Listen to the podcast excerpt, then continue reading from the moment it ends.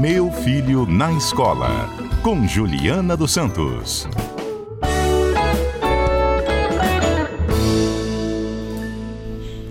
Professora Juliana Santos, muito boa tarde.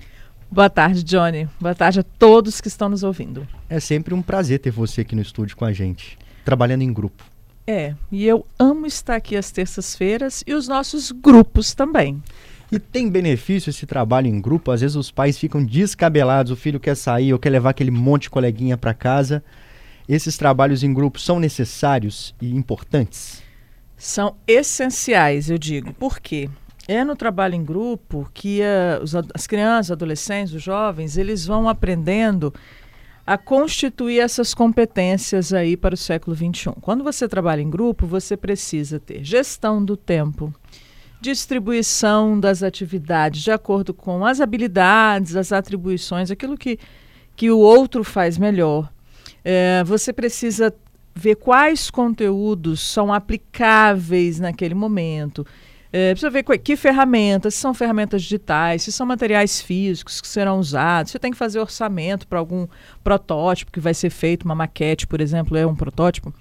É, isso tudo compõe as questões tão urgentes para este século, que é, na verdade, dar essa autonomia ao indivíduo para trabalhar, para negociar e para conseguir, de fato, ter colaboração em projetos. Do ponto de vista do conhecimento, o aluno ele tem a capacidade de aprender tudo, por exemplo, que é proposto naquele trabalho. O que a gente vê é que às vezes o aluno faz um pedacinho, aí vira aquele trabalho Frankenstein. Cada um faz uma parte, junta tudo e chega na hora eles apresentam. É, na verdade, os professores eles têm que ter uma coisa em mente que é muito clara. Quais são os objetivos estruturantes de um trabalho? É claro que você coloca muitos objetivos ali, de conteúdos, de atitudes e também de procedimento, como fazer tal coisa, como fazer tal coisa, enfim. O que é essencial a gente tem que garantir com esses alunos todos. Agora, tem outros objetivos que a gente sabe que não é todo mundo que vai aprender tudo o tempo inteiro, que você vai retomar aquilo ao longo do processo de construção do indivíduo. Geralmente a gente se concentra muito no conteúdo conceitual, né? O que que, quando foi a Revolução Russa, quando foi, nanã, o que que causou, quais as consequências disso ou daquilo. Este é um conteúdo importante, mas que ele acha no Google, tá? Facilmente. Sim. Tem outros conteúdos ali, principalmente esses socioemocionais que a gente tem categorizado agora, ligados às atitudes, que esses sim, a gente precisa cada vez mais investir neles. Hoje a tecnologia acaba conectando os alunos que não precisam estar na sala da sua casa, mas também mantém eles ali distantes, né? Isso tira aquela, aquela coisa importante que é a socialização, de resolver os problemas ali presencialmente, sem ter a briga, ou saber até resolver esses conflitos que podem ir surgindo? É, eu acho que nesse contexto que a gente está vendo de pós-pandemia, alguns pais podem dizer, Juliana, não fale isso. Mas é importante que se volte aos encontros presenciais. Esses meninos ficaram dois anos e pouco fazendo todos os trabalhos online, usando ferramentas digitais maravilhosas, eficientes, e usaram, usaram é, salas de webconferência, ferramentas Google para tudo, enfim. Mas eles precisam resolver os conflitos até de horário e na casa de quem vai ser ou se vai ser na escola. Esse é um, uma grande essa na verdade é uma grande negociação. Que horas? Qual é a agenda? Dá para todo mundo? Não dá? É, existe um Uber colaborativo para levar todo mundo? O pai de alguém, a mãe de alguém, a tia? Quem vai levar? Essas primeiras negociações que eles criam para resolver esse problema, que horas vamos nos reunir, sem que seja no último dia, na véspera daquele trabalho acontecer, já é aprendizado. Então, é necessário também olhar para essa presencialidade como algo positivo para eles agora. E aí, lá no momento do, do fazendo mesmo, é, de negociar também aquilo, qual é o argumento que vai ser usado frente à turma, aquilo que vai ser melhor para a aprendizagem da turma inteira e não só do grupo, e não sempre responder o que o professor quer. Mais do que isso, é o que, que eu aprendo com isso, o que, que o grupo aprende e o que, que a gente leva para a turma inteira. É, essa questão que você falou aí, busca lá no Google que tem todas as informações, né? Eu me lembro que antes da internet ela se transformar em algo tão acessível assim, os alunos iam para a biblioteca procurar na Barça e ficava naquela busca ali e acabava que tinha que ler tudo porque estava no meio do texto e não tinha como usar a lupinha para encontrar a palavra-chave. Hoje vai direto ao ponto. É, a ideia, então, não, não é essa de, de copiar, que está muito mais fácil para fazer, né? Mas é usar aquilo para transformar em algo muito maior, é isso que você é, quer dizer? Exatamente isso. A gente vive, entre aspas, assim, a crise do capítulo, né? a crise do parágrafo. É, até na, na, educação básica, os adolescentes vão no, no trecho do livro ou no trecho da internet que eles encontram sobre determinado assunto. E eles já sabem, não só na lupinha, mas também no, no, próprio livro didático, eles já vão procurando a palavra-chave ali até. Ah, é aqui que está falando. Então, eles leem aquele trecho. Bem, quando se trata do conteúdo conceitual, eles vão achar o trecho, vão ler ali e discutir aquilo, como é que a gente vai trabalhar isso lá na frente, você vai fazer um slide, você vai fazer o que, que vai fazer, um cartaz, enfim. Mas não é só isso. Por exemplo, procedimento de selecionar. O que selecionar? Como selecionar? Isso é importante, que é uma habilidade que ele vai levar para o resto da vida. Até, por exemplo, para selecionar a viagem que ele vai fazer. Tenho dinheiro, não tenho dinheiro? Para selecionar aquilo que ele vai comprar para dentro de casa. Seleção. Como fazer seleção? Isso é importante. Como comparar dados? Isso é importante. Para outras, outras aplicações e não só para aquele trabalho em si. Olha só. Juliana. Perdão, pode continuar. Pode continuar, Johnny. Era uma dúvida que eu tenho com relação a essa questão do trabalho em grupo, porque muitas das vezes a realidade que a gente percebe é que tem sempre aquele aluno que ele acaba que de alguma maneira ele fica sobrecarregado, ele acaba que ele faz mais atividades ali. Como que pode ser essa avaliação a ser realizada pelo professor? Porque, querendo ou não, um grupo é formado por pessoas diferentes, com habilidades diferentes ali, né? Com mentalidades diferentes. Então, dentro de um trabalho em grupo, como que um professor pode avaliar o comportamento e o desempenho do aluno individualmente? Pois é, essa é uma grande questão. Por quê? A gente precisa fazer uma avaliação de conteúdo conceitual, então todo mundo precisa saber o cerne, aquilo que é estruturante em todo o processo ali de construção daquele conhecimento em si. Mas a gente precisa fazer avaliações individuais também. Olha, eu sou, eu, digamos, né, porque eu não sou na verdade não. É, mas digamos que eu seja maravilhosa em design, eu sei usar várias ferramentas de design é, que são atrativas, que atraem meu público, que dão a mensagem-chave ali. Essa também é uma grande competência, de usar ferramentas digitais é, de forma assertiva, de fazer uma comunicação de forma assertiva. Então, se eu tenho essa habilidade, o grupo tem que usar essa habilidade em mim, mas sabendo qual é o conteúdo, não é habilidade pela habilidade, mas qual é o conteúdo que a gente está trabalhando ali, que agora eu vou dar essa, essa habilidade para Juliana. E aí, só para complementar, se o Adalberto ele é a pessoa da liderança, ele consegue fazer a gestão das pessoas ali de uma forma agradável e fácil, eu não tenho problema nenhum em dar essa liderança a ele. A sobrecarga, a gente estava muito atrelada a essa questão da sobrecarga, porque ficávamos presos ao conteúdo conceitual, aquilo que era livresco, e aí fulaninha ou fulaninho fez tudo. Mas fez tudo o quê? O livresco e a gente não se atentava para a avaliação das demais competências deste aluno. E precisa ter avaliação individual e do grupo, tá? E que pode motivar muito mais o aluno, né? A partir Sim. do momento que ele se enxerga como é, o esperto ali, né? A pessoa que tem mais conhecimento naquele assunto, ele toma aquilo para ele e se dedica para fazer melhor, né? É, e às vezes aquilo que ele é, aquilo que ele é bom e que ele pega Tá ótimo, ele tem que desenvolver isso mesmo. Inclusive nas questões de trabalho hoje, a gente incentiva trabalho, não só trabalho em grupo, mas trabalhar, né, trabalhabilidade, a gente incentiva o desenvolvimento cada vez mais de determinadas competências que nós, nós temos em potencialidades, para depois resolver gaps. Se ele é um bom líder, se ele é um bom design gráfico, se ele é um, uma pessoa boa em síntese, ou ela, vamos elevar isso mesmo porque fulano é maravilhoso nesta habilidade, nessa competência. Vamos aproveitar isso. E, obviamente, fazendo um rodízio sempre, né, que possível, para desenvolvimento das outras, quando está na escola. Quando a gente tem esse olhar amplo para o aluno, ele vai se desenvolver mais e quebra essa coisa do detentor de todo o conhecimento. Mas é uma intencionalidade do professor. Precisa, o professor precisa querer fazer isso. E não um grupinho formado pelos mesmos coleguinhas de sempre. Mesclar isso, quem são os alunos, por que, que eles estão agrupados. Eu ia até perguntar isso, professora Juliana, porque no ambiente da escola sempre acontece isso. Tenho certeza que os ouvintes vão se, vão, vão se identificar com esse tipo de situação. Que os grupos que são formados ali, até para realização de trabalhos, é sempre aquele, aqueles grupos por afinidade, né? Então aquelas pessoas que elas já têm um contato ali, que já é um contato mais tete a tete na escola, né? Que as pessoas já, já têm uma, uma proximidade natural. Nesse ambiente também, a gente pode utilizar esse espaço das atividades em grupo não para romper isso, mas também para dar a possibilidade do aluno se envolver com outras pessoas da turma que talvez não sejam aqueles coleguinhas que ele esteja mais próximo no dia a dia? Isso, na verdade, a escola é para isso. Porque eu, eu, graças a Deus, aqui no estúdio, os meninos são maravilhosos, eu trabalho feliz com eles. Mas se isso não fosse assim? E se nós tivéssemos as nossas diferenças? A gente não escolhe com quem a gente vai trabalhar. E a escola precisa propor, proporcionar isso também. Olha, eu não trabalho muito bem com o José. E neste momento eu preciso ter uma competência que é flexibilidade para poder trabalhar com o José.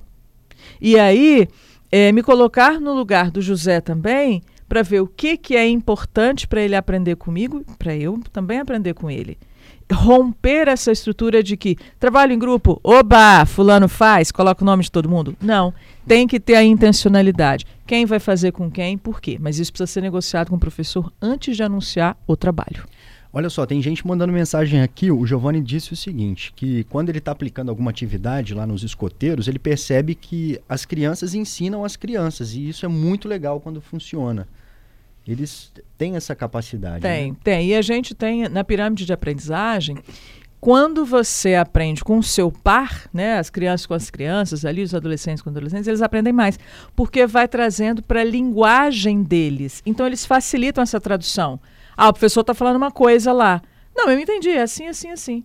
Então essa tradução que eles fazem para a linguagem deles faz também com que haja uma elevação da aprendizagem.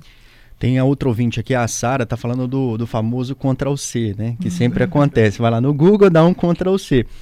Pelo que a gente está conversando aqui, senhora, que você está explicando aqui até agora, Juliana, a, a, ideia do trabalho em grupo ela vai muito além dessa questão burocrática ou de fazer ali uma, uma leitura e decorar como é. a gente já decorou.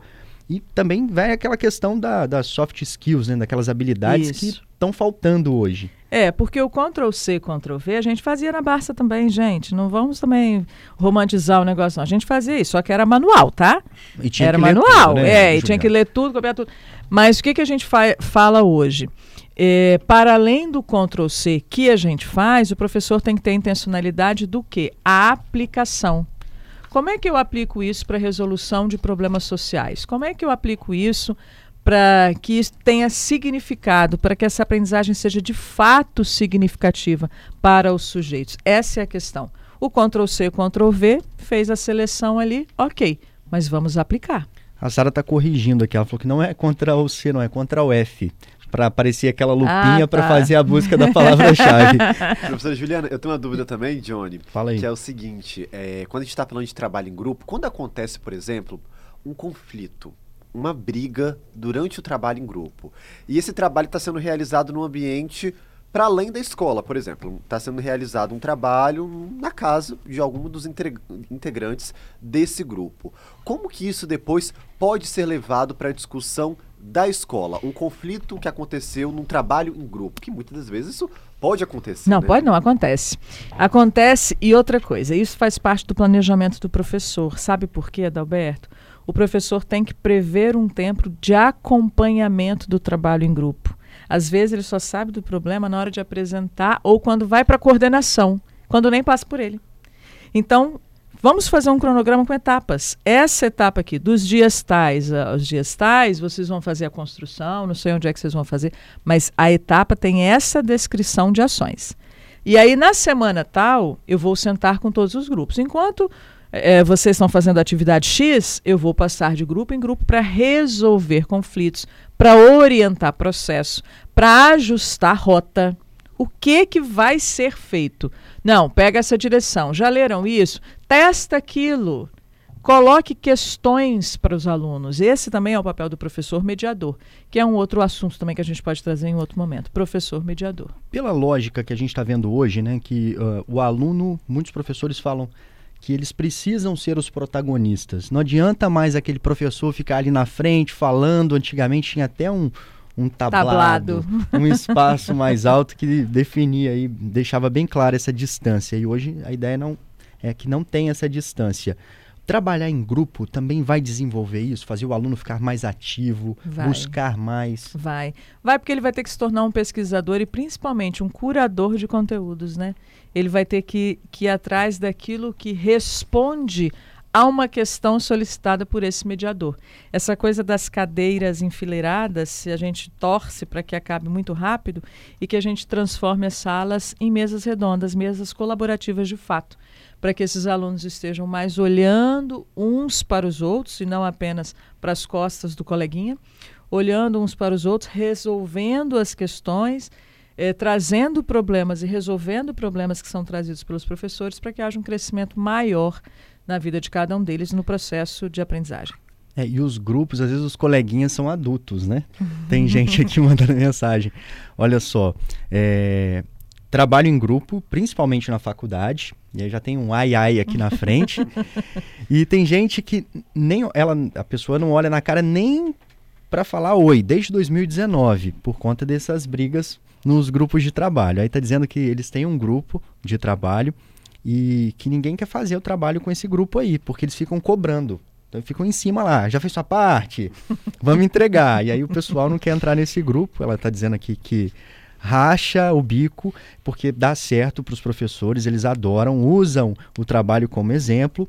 Então é o único grupo que não pegou final aqui, pelo que ela está contando, foi direto, passou, mas ninguém quer também participar desse grupo, pela rigidez. É, pela rigidez, eu acho que é pelo cumprimento de prazos e ações ali.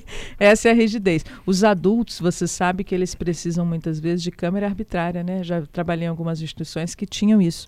Tantos conflitos nos trabalhos em grupo que os professores e coordenadores de curso criaram. Não, a gente não vai mais entrar nisso. Vocês têm que aprender a se resolver, vocês são adultos, né? É, essa é uma questão também. Como é que faz o adulto se posicionar ou reposicionar? Porque ele senta naquela cadeirinha de aluno, é, ele é aluno, nem estudante ele é, ele é aluno. É impressionante isso. Agora, eu não peguei o nome da ouvinte, só vou dizer a ela: seria muito bom se todo mundo passasse por esse grupo para ver que estratégias eles têm ali de conquistas de metas, porque eles devem ser ali excelentes planejadores estratégicos, isso sim. muito bom, o ouvinte está mandando aqui, dizendo que essa ideia da câmera é maravilhosa. Muito bom. Acho que eh, se você está numa faculdade, proponha isso para o seu coordenador. E a gente pode falar isso também. Olha, um monte de tema para as próximas semanas, hein? Tem ótimos temas. O Johnny, oh, tem uma dúvida. Professora, de... e aquele aluno ou aluna que não se adapta a grupo de jeito nenhum? Eu tive colegas na faculdade, na escola ainda, no ensino fundamental, no ensino médio, que ele não se dava bem com o grupo, tentava outro, também não conseguia, que o negócio dele era fazer o trabalho sozinho. Como é que fica? É, ou ele é um sujeito ou uma pessoa é, muito de laboratório, porque é laboratório. Existem, obviamente, pessoas que vão se identificar a ambientes mais fechados depois para o mundo do trabalho. Ponto. Mas ele não é sozinho. Ele nunca vai ser sozinho. Ele tem um outro departamento, é, ele tem um colega que está ali, ou superior ou subordinado a ele. Ele tem que aprender a desenvolver essa habilidade. A escola é para isso, para o desenvolvimento da habilidade. Ah, não quero, vou fazer sozinho. Vamos brigar por isso? Vamos brigar para você entender por que, que você não quer? Qual é a sua dificuldade de estar com outro? Por que, que essa sua individualidade ela se sobressai tanto? É um trabalho que às vezes é feito, se são os menores, é, pelo coordenador, pelo professor, às vezes pelo psicopedagogo da escola, para entender o que está por trás disso. Porque, na verdade, na verdade, a gente precisa desenvolver esse indivíduo, mesmo que depois ele vá, vai ser um grande cientista, vai trabalhar em alguns laboratórios, mas ele tem pessoas, ele precisa trabalhar com pessoas, não tem jeito. Tem mais ouvinte aqui, ó. O César está dizendo que a entrevista está muito interessante sobre educação e ele quer saber sobre o homeschooling, que tem até um projeto de lei sobre isso. Está perguntando como fica a convivência, os trabalhos em grupo. Dá tempo ainda pro, antes do repórter CBN? A gente tem que ir para o repórter CBN. Vamos gente, responder depois. Daqui a pouquinho, é. Já já a gente responde o César. Repórter CBN. Professora Juliana Santos com a gente no Meu Filho na Escola. A gente fala sobre os trabalhos em grupo tem pais que não ligam muito de fazer aquela comidinha da tarde. Quem não gosta, né, professor? Cachorro quente, um bolo de cenoura com caldo de chocolate não faz mal a ninguém. Aqui na casa do amiguinho, sai de lá com a barriga cheia. É, eu, eu, eu sou muito partidária esse processo. Só um pouquinho, viu? Eu quero.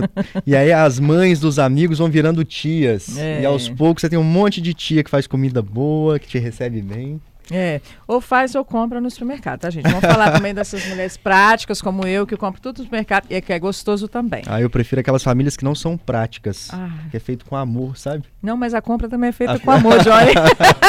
Hoje em dia, com essa inflação, não sei não.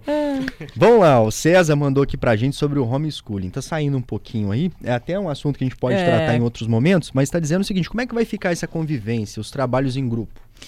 Na verdade, o que, que a gente precisa? Se a família optar por essa questão é, do homeschooling, e é, uma, é um tema de fato muito grande para ser discutido, ela precisa dar a essa criança outras atividades de socialização. É um esporte que vai fazer? É um instrumento musical que vai tocar, mas que fazendo parte de uma banda ou para uma escola especializada em música?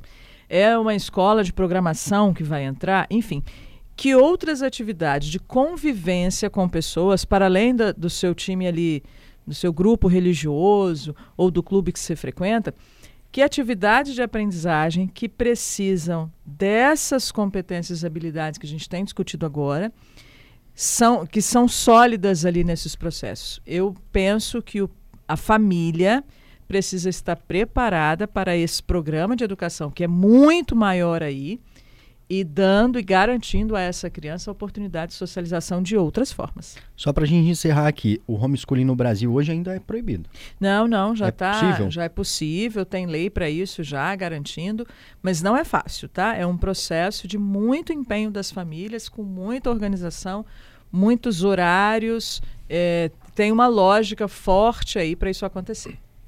Professora Juliana, muito obrigado pela sua participação mais uma vez com a gente aqui no CBN Cotidiano. Eu que tenho que agradecer a vocês e aos ouvintes toda semana estarmos aqui juntos. Professor Juliano, E a gente também quer saber, aproveitando Ah. a nossa pergunta do dia, claro, que perguntar a gente vai colocar agora. Conversa, né, Johnny? Claro, eu ia perguntar agora. Sabe por quê, Adalberto? Já Ah. tem ouvinte mandando a fórmula aqui. Vamos saber dela Qual é a antes. fórmula de Juliana?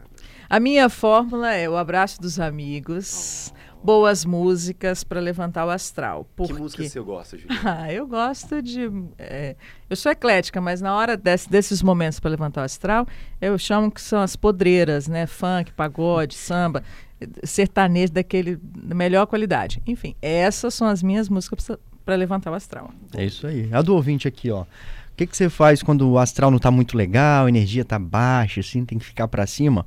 Nada como uma xícara de café e um chocolate. Isso resolve.